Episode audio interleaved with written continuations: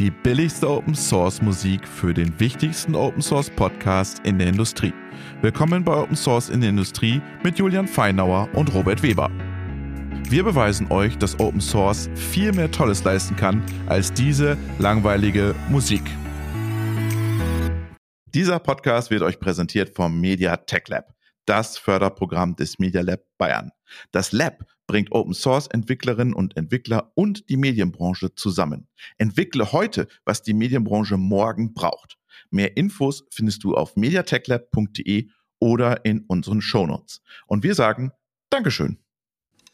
Hallo, liebe Zuhörerinnen und Zuhörer. Ja, willkommen zu einer neuen Folge unseres Podcastes Open Source in der Industrie. Nach der Sommerpause sind wir endlich wieder da mit neuen Themen. Im Hauptteil IoTDB Time Series, dazu später mehr. Und mit einem, ta -ta -ta -ta -ta, einem neuen Podcast-Partner. Und mit den beiden Jungs vom Media Lab Bayern sprechen wir jetzt. Hallo, Alex. Hi, grüß dich. Äh, mein Name ist Alex Rühl. Ich bin beim Media Lab Bayern im Marketing und habe aber vorher schon ähm, ganz langen Medien-Background. Ähm, ich war viel in TV und Radio unterwegs ähm, und bin jetzt eben beim Media Lab Bayern. Und der zweite ist der Erkan. Hallo Erkan. Hallo, grüß dich. Äh, mein Name ist Erkan Kassab. Ich sage es gerne über mich. Ich bin Vater von Three, Nerd by Heart und Crazy by Nature ziemlich lange in der Gaming-Industrie gearbeitet, äh, bin mit der IT sehr lange verbandelt, was Projektmanagement betrifft, aber auch innovative Themen betrifft und bin der CTO für das Media Tech Lab. Was der Alex jetzt verschwiegen hat, der war mal Tontechniker und der schaut jetzt hier uns ganz besonders auf die Finger, wie wir das hier aufnehmen. Von daher hoffentlich geht das alles gut, nicht Alex? Ich werde hier gut aufpassen, genau. Ja, sehr gut. Ähm, bevor wir über das Tech Lab sprechen, lass uns ganz kurz, Alex, über das Media Lab sprechen. Was ist das Media Lab Bayern? Sehr gern. Ähm, das Media Lab Bayern hat sich der Unterstützung der Medienbranche verschrieben. Das bedeutet, wir fördern ähm, von Talenten im Medienbereich, GründerInnen, Startups bis zu den Medienhäusern, alles, was sich im Medienkosmos so bewegt, ähm, einfach mit dem Ziel, den Medienstandort voranzubringen. Mhm. Jetzt fördert ihr uns nicht, weil wir junge, attraktive, einen guten Podcast machen, sondern ihr habt ja auch ein Interesse, dieses Mal Podcast-Partner zu sein. Erkan, was ist euer Interesse? Ja, wir mit dem Media Tech Lab möchten wir äh, heute Tools und Software entwickeln, die die Medienbranche morgen im Einsatz hat. Wir möchten eben diese Tools äh, als Open Source Lösungen zur Verfügung stellen und auch so ein Ökosystem kreieren, wo eben in der Medienlandschaft verschiedenste äh, Lösungen gefunden werden. Hier mal ein ganz kurzes Beispiel. Wir haben auch mit dem Batch 1 gestartet. Da laufen gerade mega geile Projekte.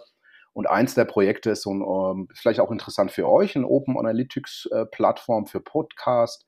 Kannst du dir ungefähr vorstellen wie Google Analytics für mhm. die Podcast, damit du eben mehr Informationen äh, über deine Zuhörerinnen bekommst, ihre Interessen, vielleicht sogar Geolocation und so weiter. Okay. Und die Idee ist eben so ein Podcast-Analyse-Tool in dem Podcast-Ökosystem zu äh, programmieren, zu erstellen für kleine Content Creator, damit sie eben an diese Informationen rankommen.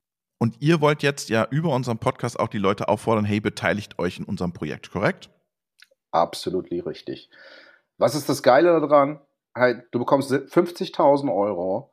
50.000 ähm, Euro, wow. 50.000 Euro, bekommst sechs Monate Zeit dafür, Low Overhead. Das heißt, wir haben ein Weekly, wo wir einen Call miteinander haben, sehen, wie weit du kommst, welche Hilfe und welche Unterstützung du von unserer Seite bekommst. Wir haben Zugang zu der Medienbranche, wir haben Tech-Experten dabei, wir haben Product-Experten dabei, die das ganze Projekt und das Programm unterstützen. Und wir suchen Entwicklerinnen, die eben in dem Bereich oben äh, Source Bock haben auf ein geiles Projekt. Vielleicht habt ihr schon eine geile Idee, habt angefangen und sagt euch, hey, wie kriegen wir das finanziert? Meldet uns bei euch. Äh, meldet euch bei uns. Äh, das Ganze auf äh, media-lab.de. Äh, findet ihr alle Informationen äh, zu, zu äh, unserem Förderprogramm.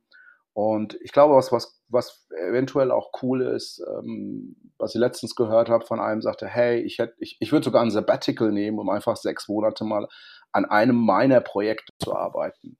Genau, oh, oh jetzt, jetzt kriegst du Ärger mit unseren ganzen Industriehörern, die dann sagen, jetzt, jetzt sagen die unseren Leuten, wir sollen Sabbatical nehmen, damit die Media Lab Bayern da für irgendwelche Media-Fritzen da irgendwas entwickeln sollen. Also da hört jetzt mal jeder aus der Industrie weg, ja, Ohren zu. Und jeder, der Bock hat, der meldet sich beim Erkan oder beim Alex. Wir packen auch die Kontakte in die Show Notes rein. Das ist, bei uns ist ja immer traditionell so, dass man immer am Anfang auch eine Frage beantworten muss. Und die stelle ich euch jetzt noch. Alex, wann hattest du das erste Mal Berührung mit Open Source?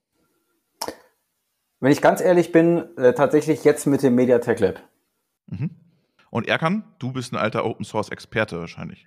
Äh, Open Source Experte ist übertrieben, aber jeder, der äh, selbst Software macht, äh, der weiß, hey, es sind so viele geile Plugins, Tools, äh, Sachen, die von einzelnen Leuten gemacht worden sind. Also ich würde sagen, mein erster Kontakt war sicherlich irgendwie so um die 2000 herum mit mhm. Open Source Tools, die jemand anders da kreiert hat, die wir da tatsächlich auch fürs Gaming mitgenommen haben. Mhm. Wir sind auf jeden Fall total happy, dass ihr Partner unseres Podcastes seid und sagen schon mal vielen herzlichen Dank an Alex. Danke, dass wir da sein durften. Und an Erkan. Vielen lieben Dank. Und an alle Zuhörerinnen und Zuhörer, schaut in die Shownotes rein. Cooles Programm, 50k, also ist schon eine Nummer. Und ja, wie gesagt, die Idee mit dem Sabbatical finde ich jetzt gar nicht mal so uncharmant. Also, und jetzt geht es in den Hauptteil mit Julian und mir. In Kirchheim unter Tech zugeschaltet ist.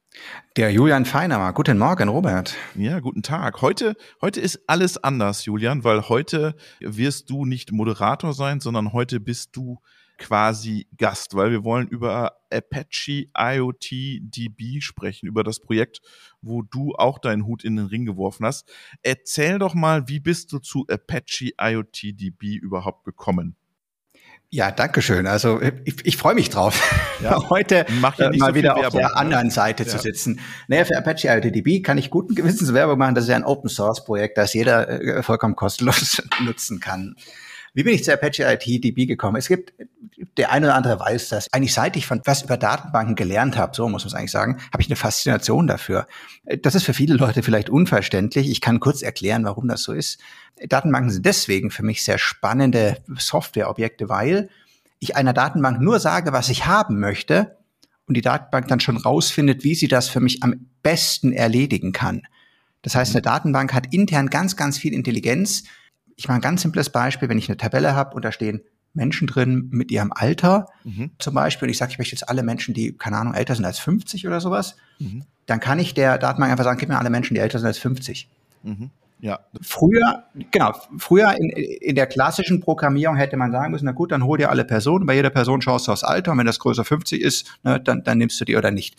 Weil wenn ich nicht zehn Leute in meiner Tabelle habe, sondern vielleicht eine Million oder, oder zehn Millionen Menschen in der Tabelle, dann kann die Datenbank sich manchmal ganz andere Wege überlegen indem sie zum Beispiel das vorher sich schon mal in eine separate Tabelle geschrieben hat oder sowas. Mhm. Also, na, kurzer Exkurs, Julian mag Datenbanken mhm. und ich arbeite äh, beruflich viel mit Messdaten, mit Zeitreihendaten äh, von, von Geräten, aus Fahrzeugen und so weiter und habe gedacht, Mensch, es wäre doch toll, wenn man all das, was wir bei Datenbanken eh schon machen, also sogenannten relationalen Datenbanken, also Tabellen, Datenbanken sozusagen, das irgendwie zusammenbringen können mit diesen Zeitreihen-Datenbanken. Und ich habe mir immer gedacht, Mensch, da sollte doch mal jemand was tun. Und ich hatte sogar schon so ein paar Notizen mir mal gemacht, ja Mensch, so können wir das machen, ne? aber hatte nie Zeit dafür. Mhm. Und dann kam der Moment, wo in der Apache Foundation sich damals das, das Apache IoTDB beworben hatte damals hieß es noch nicht Apache IoTDB, sondern nur IoTDB, hat sich beworben und gesagt, Mensch, wir, also die Tsinghua-Universität hat gesagt, Mensch, wir haben hier so eine Datenbank programmiert, die würden wir gerne als Open Source Projekt zur Apache Foundation bringen.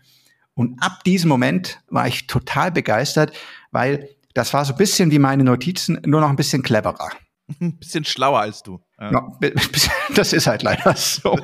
Und ab dem Moment dachte ich, Mensch, geil, ne? Endlich macht das mal jemand. Warum, was war schlauer?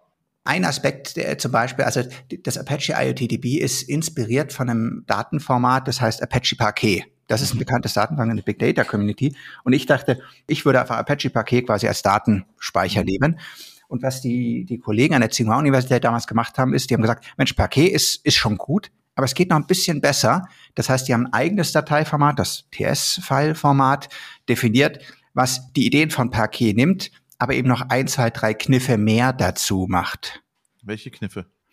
Also wenn solche Zeitreihendaten gespeichert werden, dann gibt es eigentlich zwei Dinge, die man damit macht. Parquet macht nur eine Sache. Also Parquet, wenn ich Parquet sage, speichere mal die, die Wert 5, 4, mhm. 5, 5, 5, 5, 5, ne, dann nimmt es die Werte alle zusammen und zippt sie sozusagen. Also selber, was ich mit der ZIP-Datei mache. Dann brauche ich weniger Speicherplatz. Mhm. So. Und jetzt hat, macht das TS-File-Format noch einen kleinen Kniff dazu. Das macht ein sogenanntes Encoding. Das kennt man aus der mhm. Signalübertragung. Das heißt, das sagt, nur ganz oft habe ich doch Signale, wo die Werte immer ähnlich sind. Na, zum Beispiel, keine Ahnung, wenn ich jetzt im Fahrzeug speichern würde, in jeder Sekunde, welcher Gang gerade da ist. Mhm. Ne? Das schwankt nicht im, im, im Millisekundentag. Ne? Ja. Und deswegen gibt es da verschiedene Arten von Encodings, wo der zum Beispiel sagt, naja, speicher den ersten Wert und dann speicherst du für alle folgenden nur noch die Differenz. Mhm. Das heißt, statt 5, 4, 5, 5, 5, 5 würde ich zuerst eine 5 speichern und dann hätte ich nur minus 1, 0, 0, 0, 0, 0, 0. Ja. Und wenn das kleinere Zahlen sind, sind das weniger Daten und danach wird es nochmal gezippt und damit sind das noch viel weniger Daten. Das heißt, dieses Dateiformat, was bedeutet das effektiv für den Benutzer? Das kann sein, der nimmt da Daten von zwei Wochen auf und die sind trotzdem so klein, ne, dass sie auf eine Diskette gehen würden. Also mhm. falls, falls, falls, falls jetzt noch jemand weiß, was eine Diskette ist. Ja. Genau. Und dann hast du gesagt, okay, sie sind so viel schlauer als ich, mit denen will ich zusammenarbeiten im Prinzip trifft es das sehr gut. Also das ist ja ein Treiber, da sprechen wir öfters drüber in der Open Source Community, ist natürlich, dass dann üblicherweise auch schlaue Köpfe unterwegs sind. Und dass es ein Geben und Nehmen ist. Und ich dachte, Mensch, das ist super, weil ich kann hier ein bisschen mitspielen äh, in diesen Code reingehen, ein bisschen was bearbeiten, aber da ist schon ganz viel da. Ne? Und das sind ganz viele Leute da, die sich schon Gedanken gemacht haben. Das heißt, ich konnte mit denen im Prinzip direkt da, wo ich mit meinen Skizzen aufgehört hatte, in die Diskussion gehen mhm. und zu sagen, Mensch, was habt ihr euch da überlegt? Und dann haben die gesagt, ah, damals das und das überlegt. Und ich dachte, Mensch, cool. Ne? Die haben sich da ja mehr Gedanken noch drüber gemacht, wie ich, der halt so nebenher immer mal drüber nachgedacht hat. Mhm. Und auf der anderen Seite, was ich quasi mitbringen konnte, ich, ich war damals schon eine ganze Weile bei der Apache Foundation aktiv, ich habe mich dann als Mentor zur Verfügung gestellt. Also jedes Projekt, was zur Apache Foundation möchte, durchläuft so eine Inkubationsphase, so heißt das. Kommt erstmal sozusagen in so einen ja, in so einen separaten Bereich, wo es halt heißt, ihr dürft noch kein Apache-Projekt sein, sondern ihr müsst jetzt äh, ganz lange sozusagen, also erstmal lernen, diese Apache-Prozesse, die Philosophie, ne, die Community muss, muss sich so aufstellen, und dann dürft ihr ein echtes Apache-Projekt werden. Und da bin ich dann eben einerseits als Mentor rein und habe dann eben versucht, da die äh, Kollegen da zu unterstützen, diesen Apache Way, wie, wie, man dazu sagt, ja, aufzunehmen, zu lernen. Ähm, und auf der anderen Seite habe ich eben tatsächlich auch angefangen, ein bisschen an dem Code zu arbeiten. Mhm.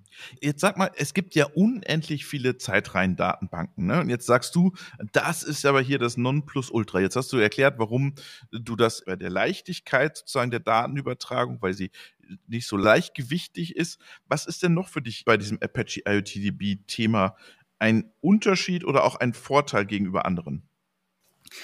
Also, was du sagst, stimmt natürlich. Wir haben jetzt in den letzten Jahren so eine kleine äh, kampfrische Explosion der mhm. Zeitreihendatenbanken gesehen, wenn man einfach gemerkt hat, das ist irgendwie eigentlich ganz nützlich.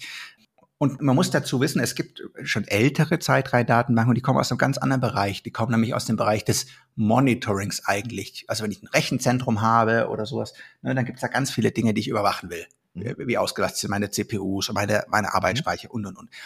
Das heißt, da geht man davon aus, dass man so mittlere Abtastfrequenzen hat. Ich sag mhm. mal eine Sekunde und höher. Mhm. Da, dafür sehr, sehr viele äh, Metadaten. Ne? Ich muss ja bei jeder CPU wissen, was für ein Typ ist das vielleicht, ne? will ich wissen und, und welchem Rack steckt die drin und wann wurde die eingebaut und, und, und, und. Das heißt, diese erste Generation der Zeitreihendaten, die man so kannte, waren für diesen Einsatzzweck gebaut. Mhm.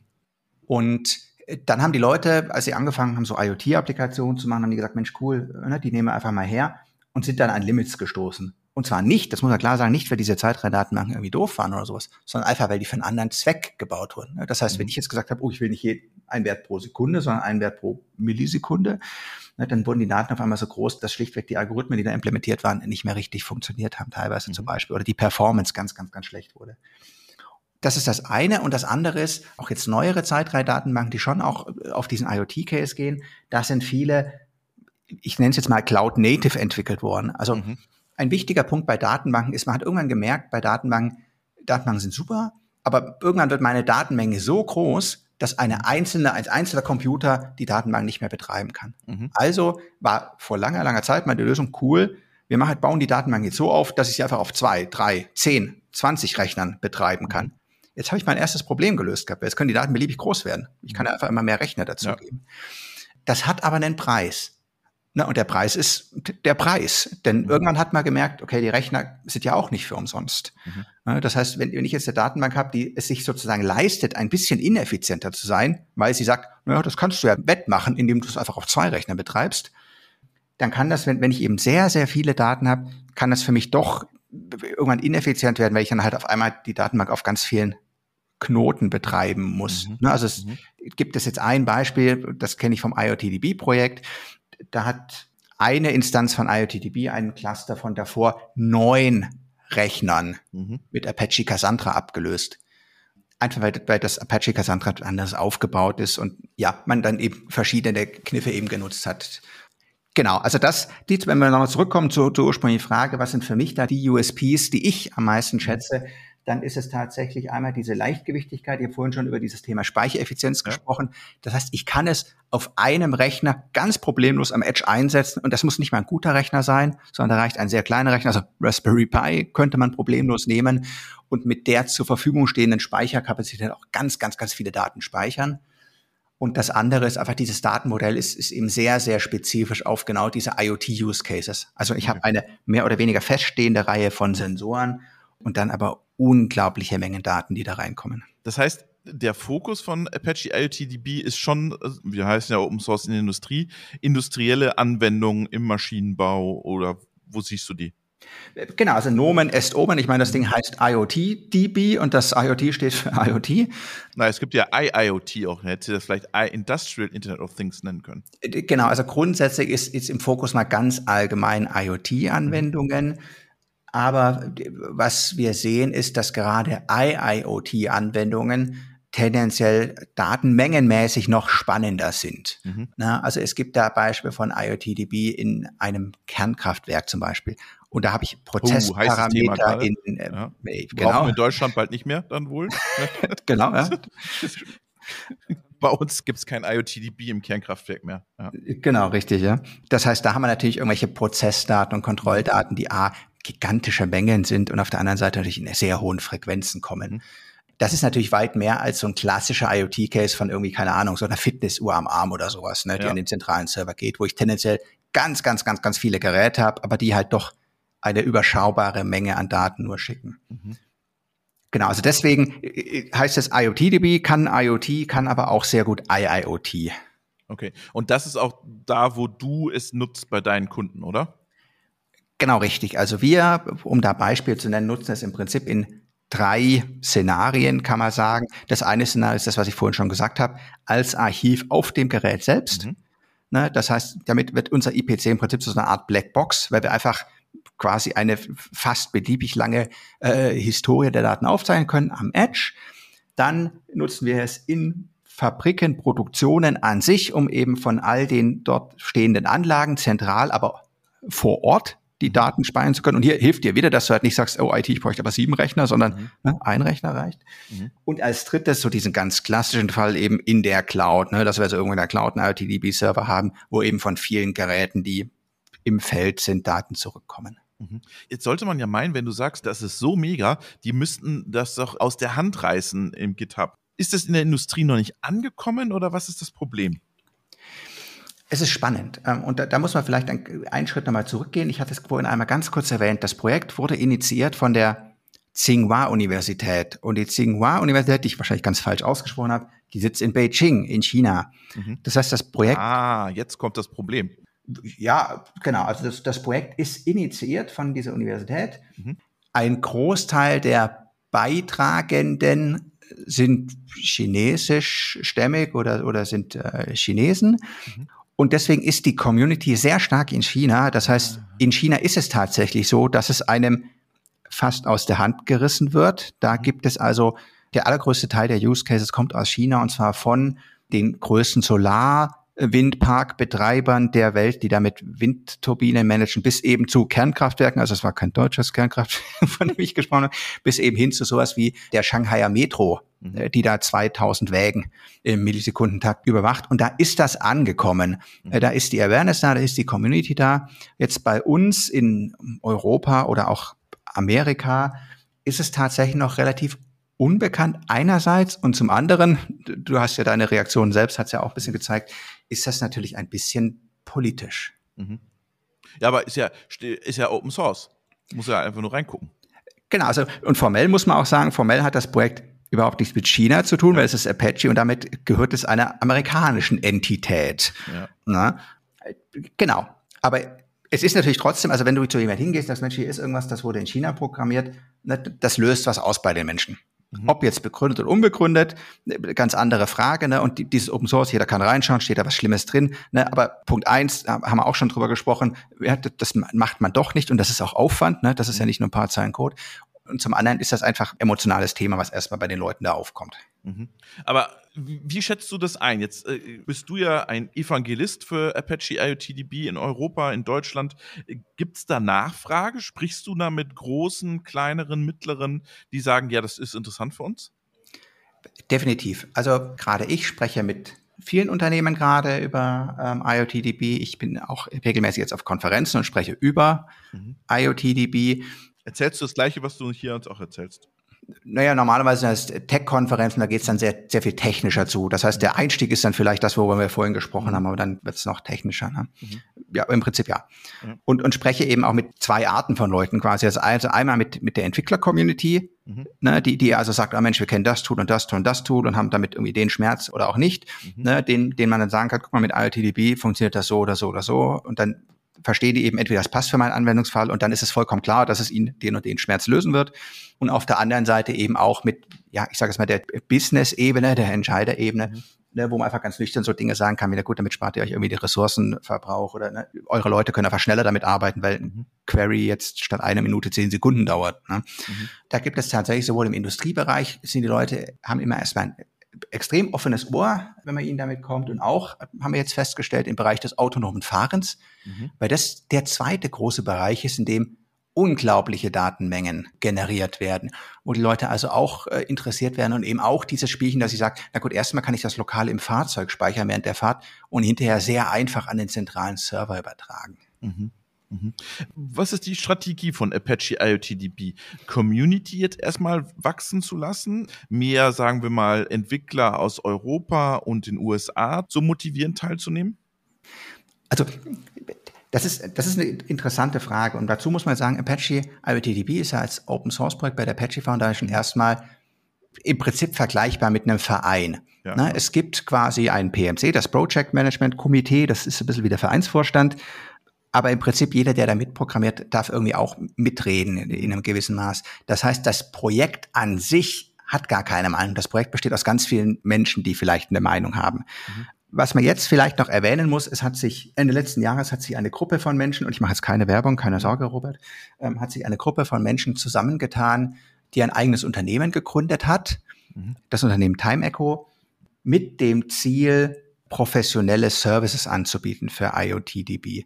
Und zwar, und das ist ganz allgemein gesprochen, ist das ein Muster, das man immer wieder sieht in dieser Big Data Welt, weil, und da haben wir auch schon drüber gesprochen, es gibt eben auch große Konzerne, die sagen, ich will aber doch lieber was kaufen, ich will irgendwie einen Support, ich will Beratung haben, ich will nicht nur das Projekt auschecken und das selber rausfinden. Ne? Mhm.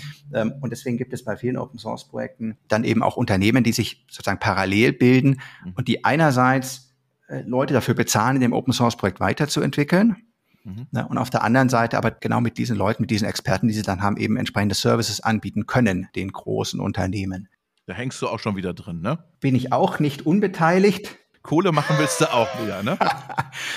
also wir würden jetzt sagen, äh, die, die, wir, also dieser Kern der Entwickler, der sich zu diesem Schritt entschieden hat, würden sagen, es ist für uns eine wunderbare Möglichkeit, einfach Hobby mit Beruf IoTDB weiterzuentwickeln. Und okay. unterm Strich, ne, jeder, jeder muss die Miete bezahlen und auch in, in, China ist IT inzwischen auf demselben Niveau wie hier, wenn nicht sogar leicht drüber in den großen Städten. Mhm. Ne, das heißt, das Projekt entwickelt sich halt genauso schnell, wie, wie viele gute Entwickler daran arbeiten. Mhm. Ne? Und über diese, dieses Thema Time Echo haben wir jetzt eine Möglichkeit gefunden. Einerseits ne, gewisse Entwicklungen sicherzustellen. Und das merken wir schon, dass es jetzt für gewisse Dinge einfach einen Boost gibt. Was, was wollt ihr entwickeln? Was sind die Themen, die du da auf dem Schirm habt?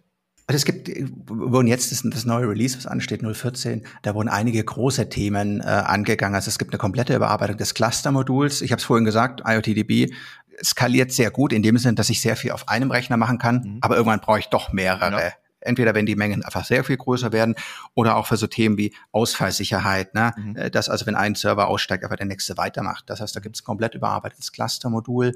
Die äh, Query-Sprache wurde deutlich mächtiger gemacht. Und es gibt so ein bisschen auf der bisschen weiter entfernteren Roadmap gibt es dann auch so Themen, dass man sagt, man möchte gewisse KIs direkt in das System reinbringen, also Beispiel Mustererkennung. Mhm. Also lass mich ein Beispiel machen, du, du, keine Ahnung, hast ganz viele Fahrzeugdaten, ne? Und jetzt, jetzt auf einmal fällt dir auf, Mensch, jetzt haben wir hier irgendwie einen Vorfall und dann analysierst du den und dann merkst du, oh, da sehe ich ein bestimmtes Signal auf dem Stromverlauf. Mhm. Ne? Das hat das angedeutet. Mhm. Und jetzt ist die Idee einfach zu sagen, Mensch, du gehst hierher und kannst jetzt sagen, hier wähle dieses Signal aus und find mir in allen Daten, die ich habe, wo das Signal nochmal vorgekommen ist. Ja. Ne? Solche Dinge also, ne, dass man auf der Edge dann da, wo die Daten eben liegen. Das heißt, äh, wenn Edge liegen, am Edge, aber noch viel spannender ist ja, wenn du das an deinem Rechner machst und dann wird dieser Befehl in den Server reingeschickt und der Server rechnet dann. Mhm. Das heißt nicht wie bisher, du lädst die Daten auf deinen Rechner runter, mhm. dort läuft der Algorithmus, sondern das passiert alles in der Datenbank drin und deswegen natürlich auch schneller als auf deinem Rechner. Klar. Das sind also solche Themen und dann gibt es noch eben Ideen, ich habe es vorhin schon gesagt, das Edge-Thema noch ein bisschen weiter zu treiben. Also wir arbeiten gerade an der Version, die so leichtgewichtig ist, dass ich in ein anderes Programm integrieren kann und sie auf noch kleinere Geräte bekomme. Ähm, also bis hin zu Embedded-Geräten, wo ich halt wirklich sage, hey, vielleicht könnte einfach ein Steuergerät im Fahrzeug seine eigene Daten quasi damit, also sein, seine eigene Blackbox sein sozusagen oder mhm. ne, damit beschreiben weil da auch das Interesse groß ist, merken wir. Mhm. Also Ideen gibt es viele, zu tun gibt es auch viel und es gibt zwei Dinge, die, die ganz wichtig sind in diesem Spiel, nämlich das eine ist, es ist ganz echtes Open Source, mhm. ne, ähm, weil oftmals äh, gibt es eben auch Projekte, wo es so eine Open Source Version gibt, die dann sehr kastriert ist. Mhm. Und, und das ist was, was uns ganz wichtig ist. Also zum einen ist die Lizenz offen, es ist Apache 2 äh, lizenziert, das heißt, jeder darf es wirklich ohne Einschränkung nutzen. Mhm. Ähm, und das andere ist, wir haben auch ganz klar das Ziel, also auch mit Time Echo ganz klar das Ziel, dass wir jetzt nicht sagen, oh, jetzt machen wir nur noch Features irgendwie für zahlende Kunden, sondern okay. all diese Dinge, von denen ich gesprochen habe, äh, die gehen in den, in den Hauptzweig, in den Open Source Zweig. Julian, vielen, vielen herzlichen Dank für deinen Einblick in Apache IoTDB. Wir drücken dir die Daumen und in der nächsten Folge bist du dann wieder regulär unter den Moderatoren. Vielen Dank dir, Robert.